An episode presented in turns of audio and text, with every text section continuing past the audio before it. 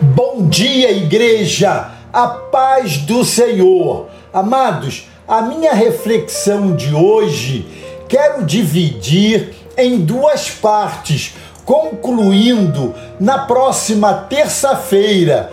Aliás, essa é mais uma mensagem compartilhada pelo pastor Jason Diamantino irmão do nosso saudoso presbítero Robson Diamantino. Trata-se de uma meditação adaptada ao nosso propósito aqui. Quero falar de produtividade. É sempre oportuno, no decorrer desse ano que corre, pensar em como estamos sendo produtivos Abra sua Bíblia na terceira carta de João, capítulo 1, verso 2, que diz: Amado, acima de tudo, faço votos por tua prosperidade e saúde, assim como é próspera a tua alma. Geralmente, no início do ano, chove muito no Brasil e isso já se tornou um problema para os que se mostram despreparados.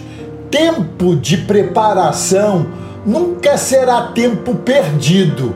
Crescimento também não acontece sem preparação, principalmente na vida espiritual. Sem esforço e investimento, especialmente na oração, não haverá resultados palpáveis e produtividade. Se você olha para alguém e vê uma área de sua vida prosperando, certamente é porque ali houve investimento, preparo e muita dedicação.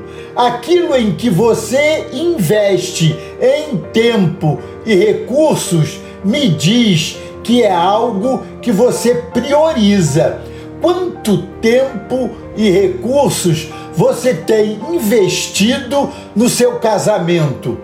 Quanto tempo e recursos você tem investido nos seus filhos?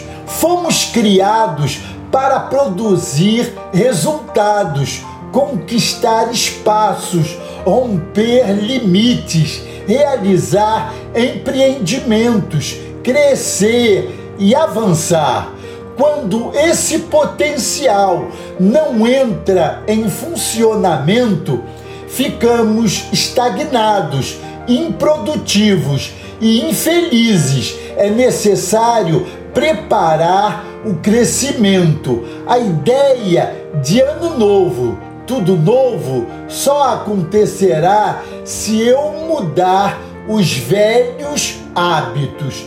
Preste atenção no texto de hoje. A prosperidade e a saúde se manifestam porque a alma é próspera. Observe que os resultados começam por dentro, na alma. Amados, esse é o meu apelo hoje. É preciso ampliar a visão para poder realizar grandes coisas e produzir resultados. Amém? Glória a Deus. Deus os abençoe.